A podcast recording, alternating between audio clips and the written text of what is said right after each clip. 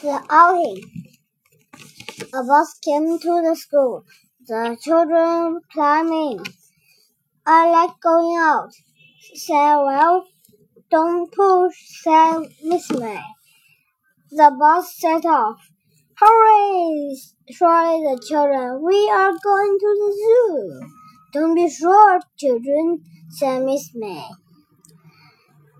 Biff sat with Chip. Ralph said with Ned. Ned me. This is fun, shouted Ned. It is if you don't shout, said Miss May. The bus stopped on the way. The children climbed out. Some children looked at the water. Some children went to the toilet. Don't run away, said Miss May. And don't go too near the water. Wilf kicked a stone and his shoe came came off. The shoe landed in the water with a splash. Oh well, said said Biff. Wilf couldn't get his shoe. He told Miss May about it. What a silly thing to do, she said. I don't know what we can do.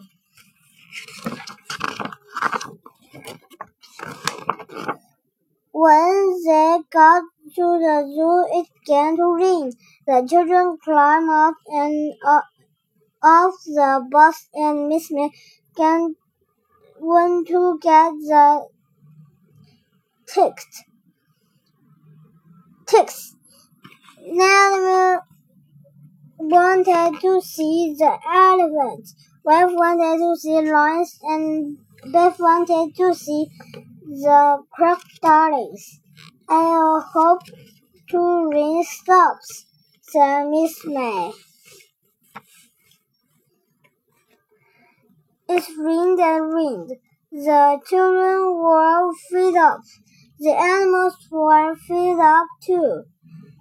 Don't get wide, said Miss May.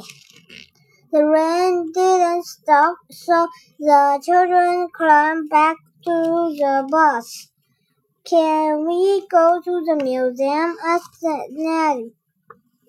What a good idea, said Miss May. They went to the museum. This is good, said Wilf. We can see dinosaurs here. I like dinosaurs, said Ned. The end.